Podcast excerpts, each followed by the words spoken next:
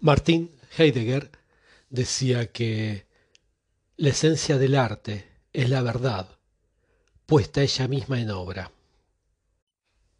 Oscar Wilde decía, la vida imita al arte más de lo que el arte imita la vida.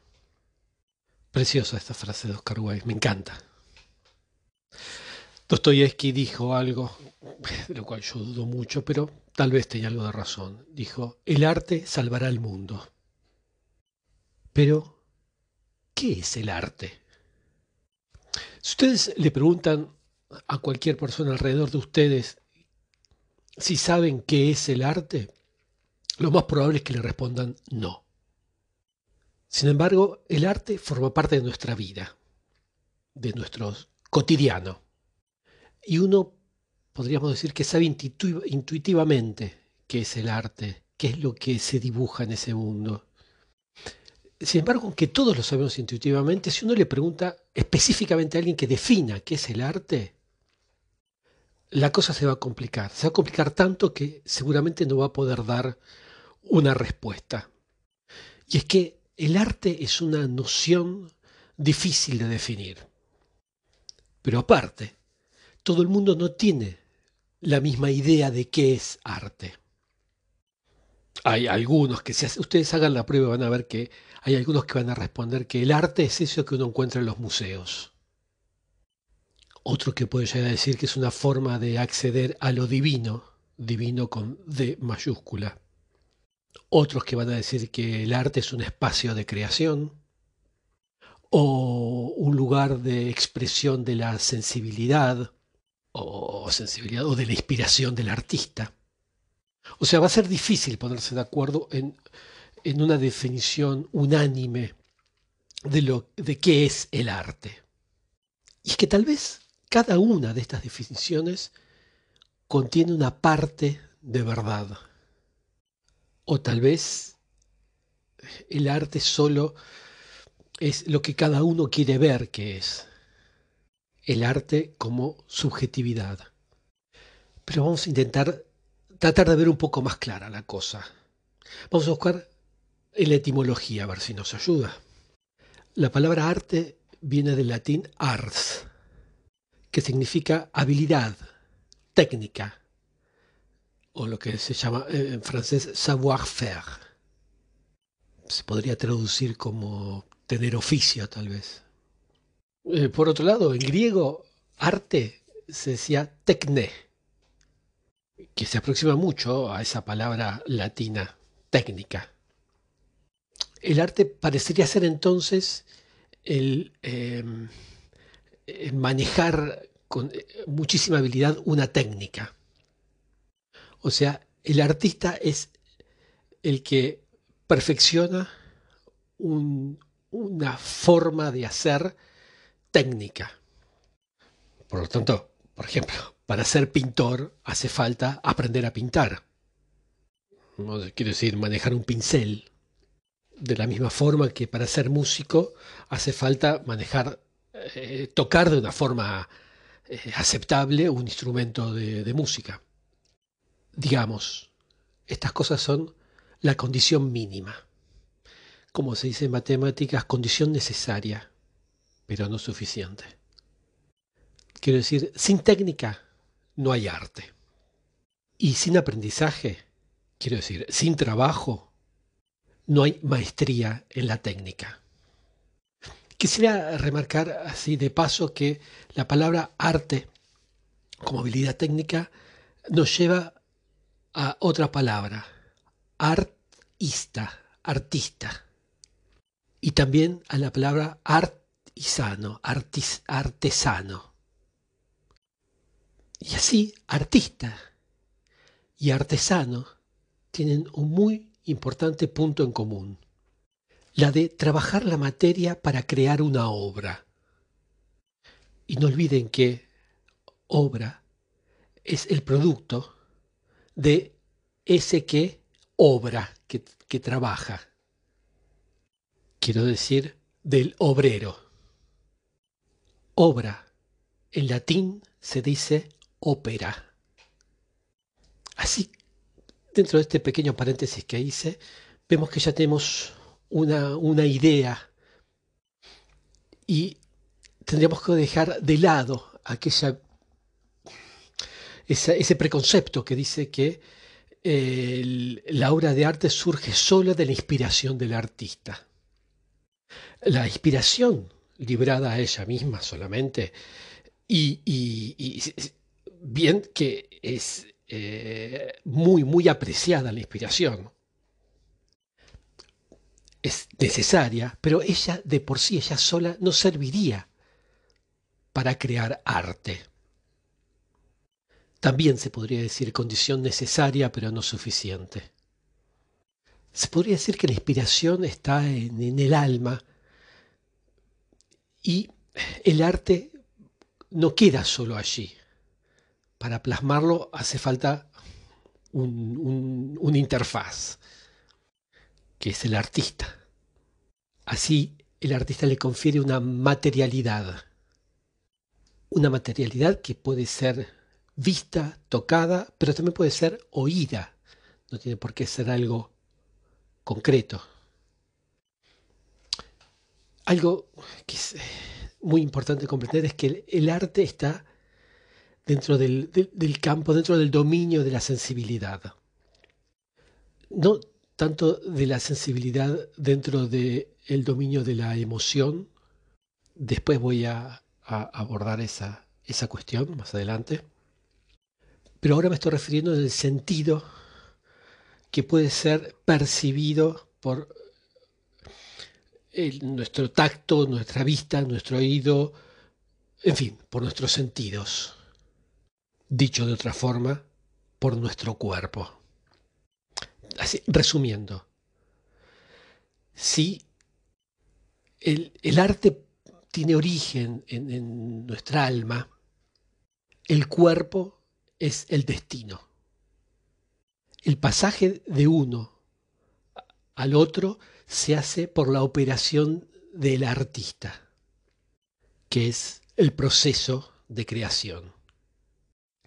La idea que el arte se dirige prioritariamente a nuestros sentidos nos puede ayudar a entender una opinión muy divulgada, muy popular.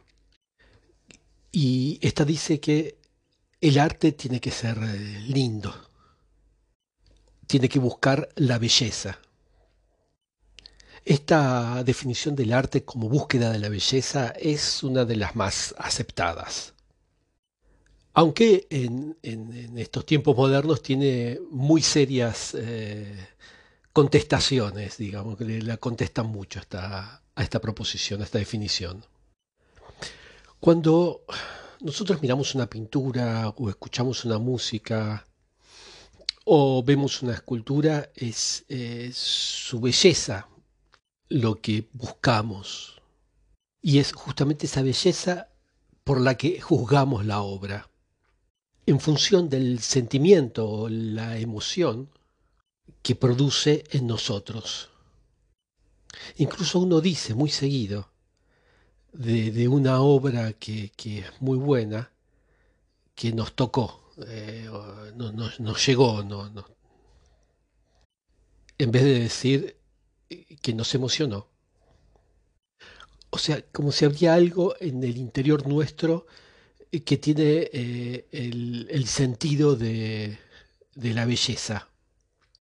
Yo eh, les señalo que uno pueden también eh, encontrar belleza sin pasar por eh, el medio del, arte.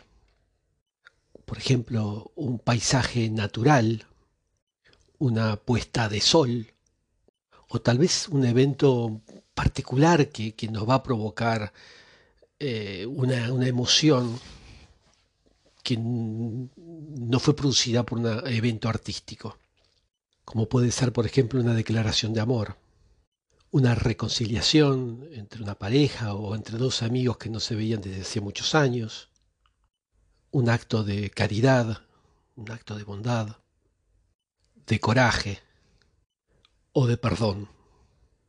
Y tal vez algunos de ustedes piensan que hay algo de arte en estos ejemplos que, que vengo de citar. Y todos los que vieron pasar imágenes en sus cabezas, en los ejemplos que vengo de, evocar, tal vez sintieron una emoción aproximada a, ese, a esos eventos, parecidas a las que busca un artista cuando eh, ven su obra o escuchan su obra. Lo que demuestra que cuando uno habla de belleza en el arte, no habla de belleza en el sentido habitual o banal del término. Un auto puede tener belleza, puede ser lindo, puede ser una hermosura, sin ser considerado una obra de arte. Por supuesto, dejando de lado a ciertos fanáticos de, los autos. Pero también un, un teléfono celular o objetos cotidianos también pueden ser considerados eh, como, como lindos, como bellezas. Pero ¿son por eso obras de arte? Mm, para nada, ¿eh? no estamos para nada seguros.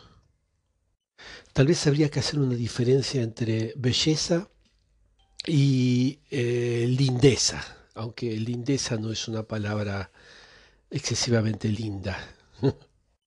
algo lindo es algo agradable cuando uno lo escucha o lo ve.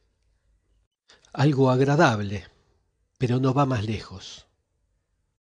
Algo que es agradable a nuestros sentidos. También habría que hacer una diferencia entre la sensación y los sentimientos. La sensación es de alguna forma la capa superficial de los sentimientos.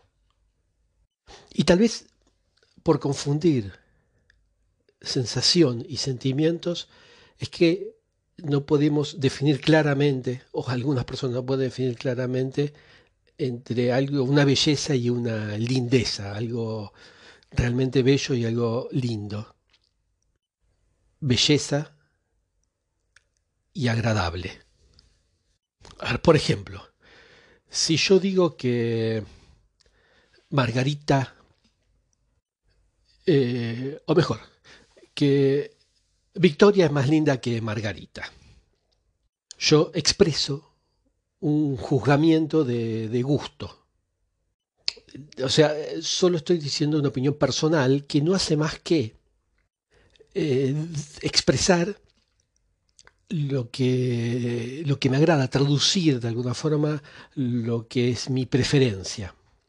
Según yo prefiera eh, las morochas o las rubias, las altas o las bajas, los ojos azules o los ojos marrones. Y seguramente otro va a poder, va a tener eh, eh, la opinión contraria. Y me va a decir que Margarita es más linda que Victoria. Sin que esto modifique eh, mi, mi juzgamiento, lo que yo juzgué. Y sin que algo pueda decir que uno de los dos tiene razón y el otro está equivocado. En realidad, en esta situación, lo único que estamos haciendo es expresar nuestros gustos en referencia a el agrado que suscita en nosotros tal o cual persona. Y como dice el dicho, sobre gustos y colores no hay disputa, no se discute. Lo que nos agrada está estrechamente ligado al gusto personal de cada uno y concierne exclusivamente el dominio de nuestros sentidos. La, belleza, en cambio, es independiente del gusto y concierne, comprende el, dominio del, alma. Está en el orden, en la medida de lo sublime. Y lo sublime no es un tema de subjetividad, aunque no todo el mundo sea tan sensible como para percibirlo. En el siglo XVIII, el filósofo británico Jeremy Beldan funda el utilitarismo, una doctrina filosófica que hace el, placer el fin último de la existencia. Lo cito a Jeremy Bentham. La naturaleza ha ubicado la humanidad bajo el gobierno de dos maestros soberanos, el dolor y el placer. Ellos nos dirigen en todo lo que nosotros hacemos, en todo lo que nosotros decimos, en todo lo que nosotros pensamos. Fin de la cita. Según él, todos los placeres valen. Y tal vez meter la mano en, iba a decir dulce de leche, pero en un pote de dulce es un placer menos noble que leer un poema. Pero pensar esto, para él, era un error. Y sin embargo nosotros tenemos esa idea, por lo menos en la vida diaria. Digo, esto de que ciertos placeres tienen más valor que otros. A mí me puede dar mucho placer dormir sin organizar mi vida alrededor de eso. Como también me puede encantar los placeres de la comida sin organizar mi vida alrededor de, comer, estando todo el día sentado comiendo. Hay que entender bien que lo que nos da placer es propio y es difícil de juzgar lo que le da placer a otro si eso está bien o está mal. No obstante, sabemos hacer la diferencia entre lo que es placer y felicidad. Digo, a ver si, para establecer una diferencia entre un placer, entre algo pasajero, que aunque sea muy agradable, no nos da la satisfacción y la plenitud del, de lo otro. Recuerden que como decía en el audio anterior, es un error confundir belleza y, agradable. Si podemos decir que la belleza depasa nuestra estética personal, subjetiva, es porque hay una razón para eso. Pero lo vamos a ver más adelante. Hay otra definición de arte que dice que es eh, la imitación de la naturaleza o sea, el arte como imitación de la naturaleza. Una, obra de arte es, linda si reproduce fielmente la naturaleza. Algo así como si es una buena copia del objeto que busca representar. Esto es bastante... Mm, eh, no satisface mucho esta definición porque parecería ser que el arte es solo una cuestión técnica, una cuestión de técnica. Porque si el valor de una obra de arte está representado por la fidelidad de lo que representa, es la virtud del artista trabajar, eh, por ejemplo, en un cuadro, en, los colores, la perspectiva, las proporciones, las texturas, en fin, la técnica, que le va a permitir alcanzar tal nivel de, de técnica que la obra va a tener un, increíble realismo y exactitud. Y en ese caso no será la belleza de la obra lo que va a ser tenido en cuenta, sino las competencias técnicas de su autor. Esto se puede ver en arte, en pintura, la corriente eh, realista. Esto nació de la voluntad ¿no? de ciertos pintores de pintar la realidad tal y como es, tal y como la ven sin buscar embellecerla o idealizarla. Porque el objetivo del arte no era el de sublimar el mundo, como lo pretendían los románticos, sino de mostrarlo como un periodista, tal vez como un científico. Pero lo que hace el realismo es limitar el campo de trabajo de un artista y volverlo más bien un técnico, el arte de reproducir el mundo por las formas, los sonidos, los colores, era llamado por los griegos antiguos mímesis, o sea, muy próximo al verbo imitar. Contrariamente al realismo, la mímesis intentaba mostrar la apariencia de esa realidad más que la realidad misma. Las apariencias percibidas por nuestros sentidos. El problema de la corriente realista del arte es que no hace la diferencia entre la apariencia del mundo, que busca reflejar, y la realidad de ese mundo. O sea, a través del arte no se trata de imitar lo que nosotros percibimos, sino de una manera más sutil lo que anima el mundo, lo que le da movimiento en sentido artístico. Eso que posiblemente no se puede percibir por nuestros sentidos. Por eso, por ejemplo, en la literatura, en las tragedias, se recurre en la literatura a la amplificación y exacerbación de sentimientos, traduciendo muchísimo más lo que son esas pasiones que mostrando la manera que, que, son realmente eh, en el diario vivir.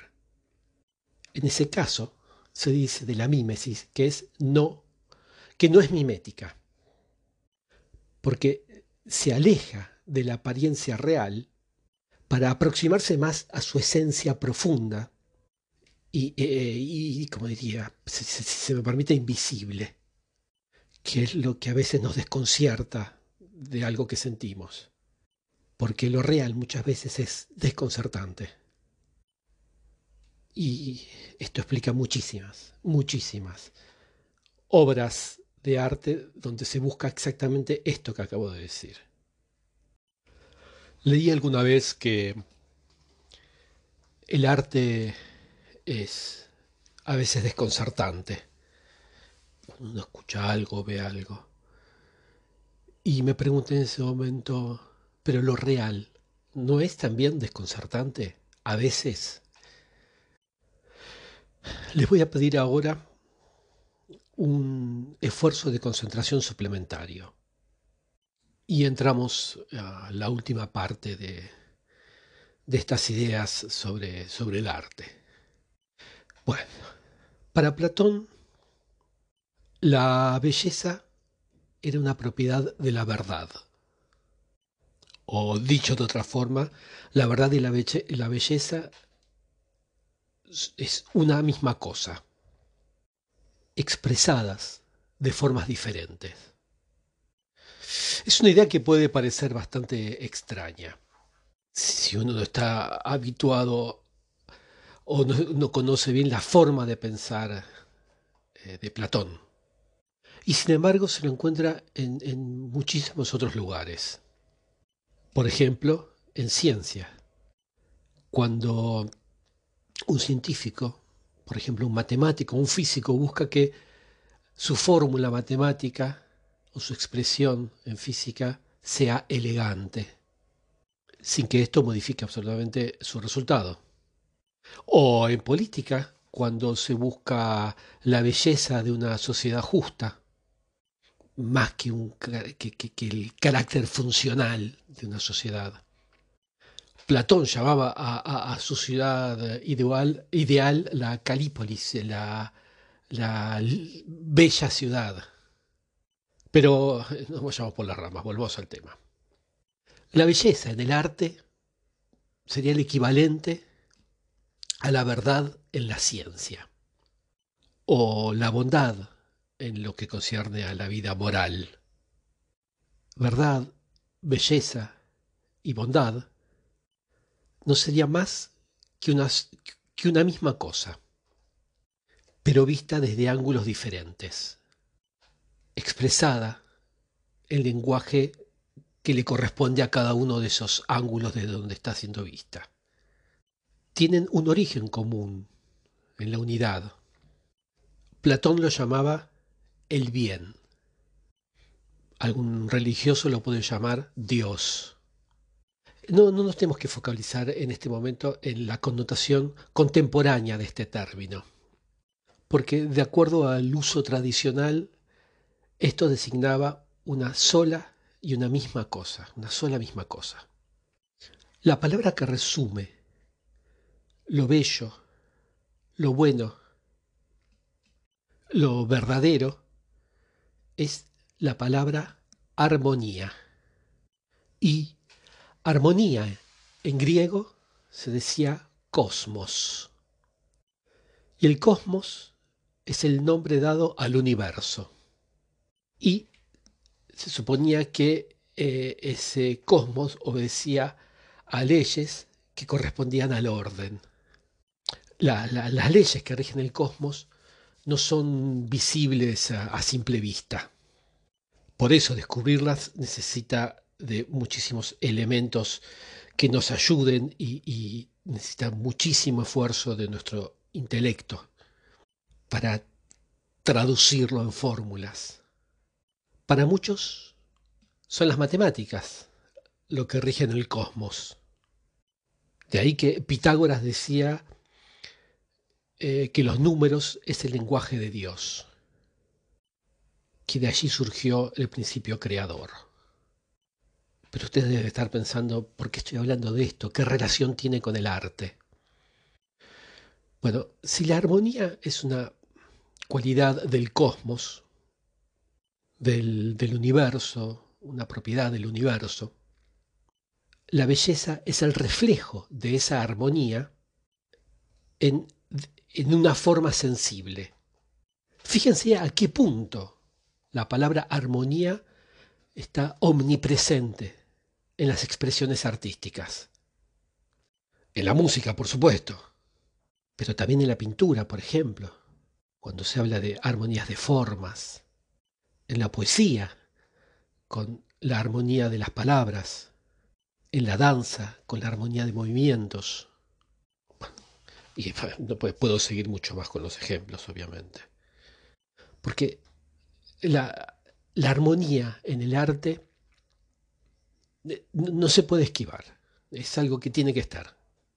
Y todo el trabajo del artista parecería ser restituir esa armonía a través de su obra. Así se podría decir, por ejemplo, que una obra, una obra musical es justa cuando produce en nosotros un sentimiento de armonía. Quiero decir, cuando traduce fielmente y precisamente el sentimiento que el músico buscaba vehiculizar. Y lo mismo cuenta para la poesía. Cuando hay veces que, por ejemplo, un verbo que uno lee están totalmente desnudos de sentido, si lo tomamos en el sentido literal y explícito. Porque el arte no es el lugar de lo explícito, sino de lo implícito. No es el lugar de lo superficial o de lo aparente, sino de lo profundo y sutil. Podríamos decir que el arte es inocencia y se dirige directo al corazón. Hay muchísimos intelectuales que intentaron dar una definición objetiva de la belleza. Pero bueno, por supuesto que nunca está, está bien recibida. En la Enciclopedia de las Luces, del siglo de las Luces, eh, Diderot decía en esa enciclopedia que la belleza es la percepción de, los, de las relaciones. Y decía que en, que, en esas relaciones que se tiene está más en la percepción de esas relaciones, quiero decir, en la percepción de unos elementos sobre, sobre otros, más que en la relación Em, que, más que en los elementos humanos, en, las posibilidades de, percepción humana. A ver, quiero ser más claro en esto. Lo que quiere decir de alguna forma, dicho con mis palabras, es que la belleza no surge de la relación de muchos elementos lindos, sino de la armonía general de los elementos combinados. Pueden ustedes hacer la prueba vístanse con unos zapatos, no sé, de, charol, muy, muy lindos, con unas medias eh, deportivas eh, para, para, para tenis que sean hermosas, con eh, el mejor short eh, que, que, puedan tener, una camisa de seda con un terminado con un, en vez de corbata, un moño. Y van a ver que por más que cada una de esas cosas separadamente sea bella, el conjunto usado, el conjunto, lo que da, no lo es. Porque la belleza es un asunto de relación, de relación entre los elementos que la constituyen. Da Vinci diría de proporción, la divina proporción. Bueno, Bach también, ¿no? Porque recorriendo a la simetría ambos en simetría, eh, simetría geométrica en sus obras. Una presencia discreta, pero muy eficaz. Y aquí nuevamente, matemáticas. Si están siguiendo y admiten este razonamiento, seguramente podemos desembocar ahora en otra definición de arte, que dice que es la fuente invisible que da la belleza visible.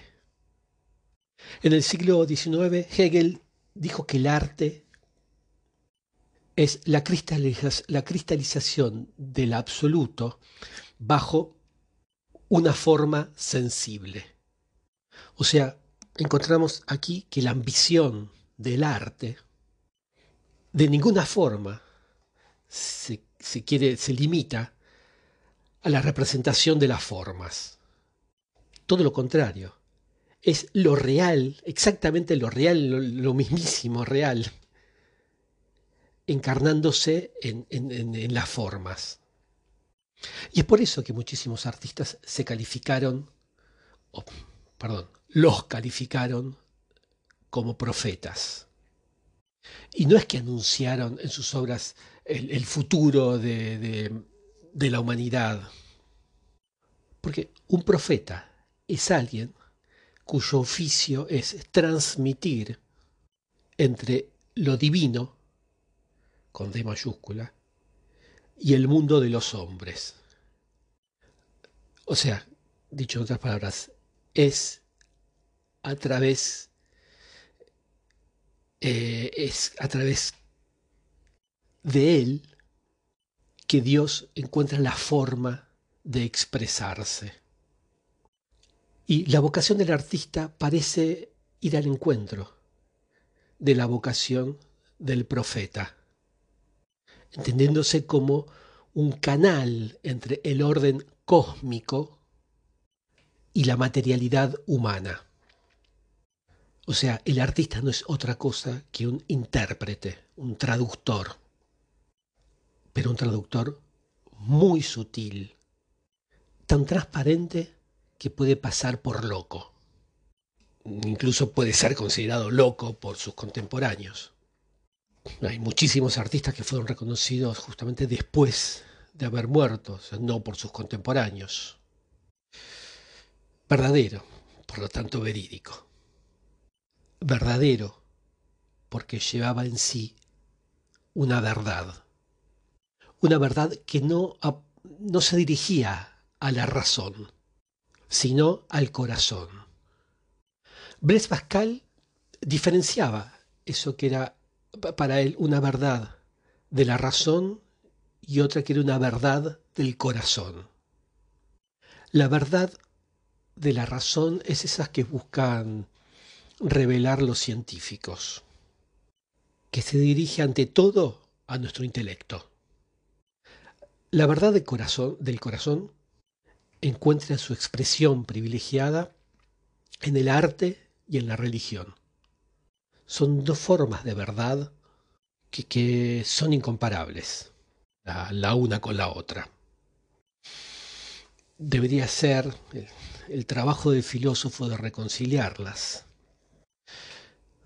por otro lado, en griego, verdad se decía aletheia, que quiere decir retirar el velo, ver, develar el velo de las apariencias.